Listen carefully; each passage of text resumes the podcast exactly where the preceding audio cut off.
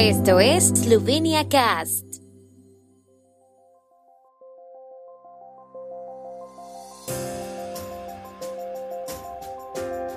Noticias.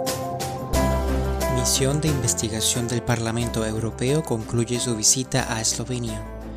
Por un tuit del primer ministro esloveno, su homólogo holandés envió protesta ante embajada eslovena en La Haya. Gobierno esloveno apoyó la propuesta de referéndum para el establecimiento de la municipalidad de Golnik. Encuesta Valicon, caída de la confianza en la policía, el presidente de la República y la sanidad jornada de puertas abiertas con motivo del bicentenario del establecimiento del primer museo en Eslovenia.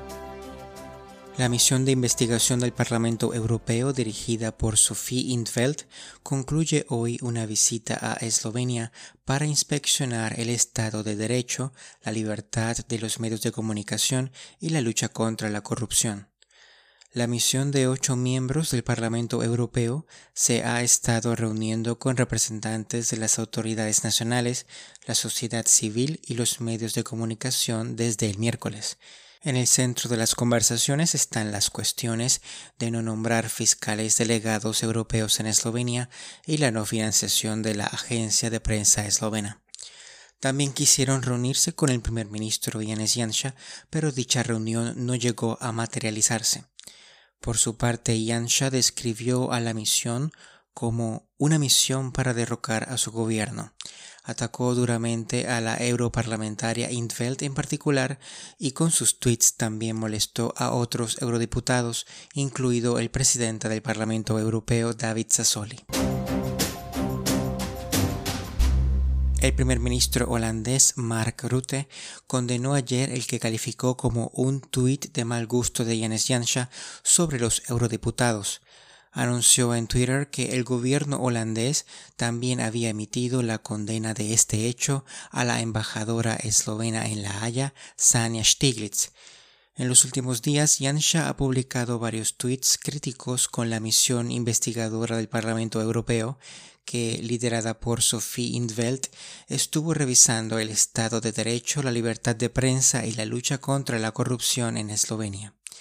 Yansha causó un malestar en toda Europa con un tuit con una foto titulada 13 de los 226 famosos títeres de Soros en el Parlamento Europeo.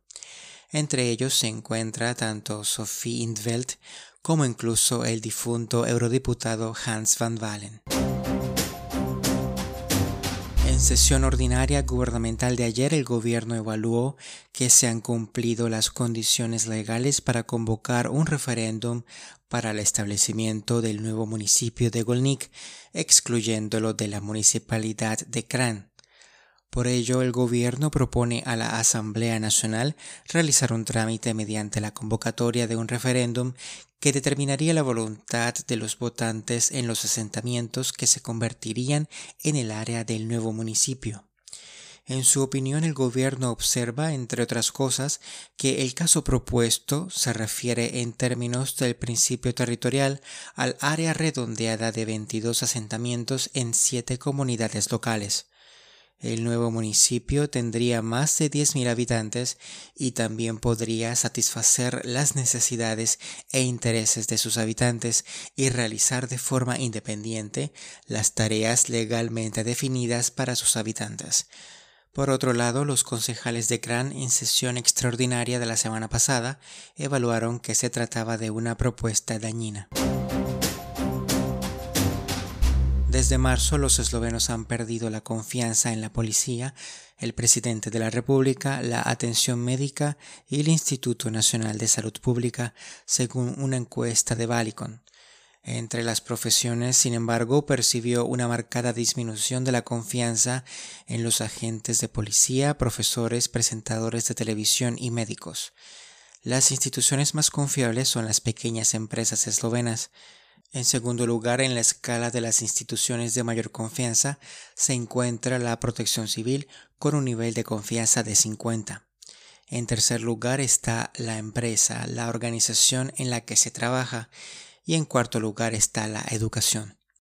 Por primera vez desde que Valicon realizó la encuesta, la policía cayó en el área de confianza negativa, que es menos 7.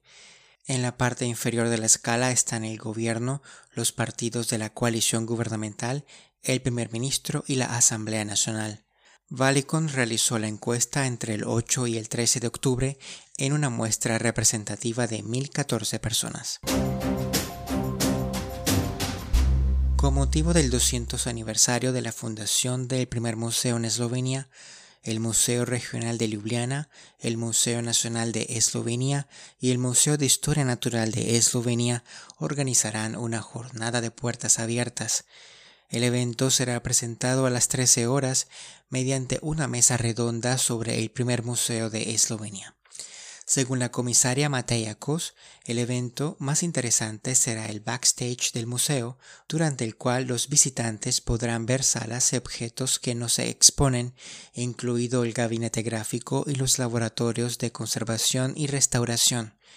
La biblioteca del museo presentará objetos interesantes como el legado del poeta Franz Prešeren. También se exhibirán varios artículos de los depósitos. La sección del Museo Interactivo ofrecerá un programa para familias y niños. El tiempo en Eslovenia. El tiempo con información de la ARSO, Agencia de la República de Eslovenia del Medio Ambiente. El viernes estará mayormente soleado, las temperaturas máximas oscilarán entre los 12 a 15, en Primorska hasta 18 grados centígrados. Feliz fin de semana.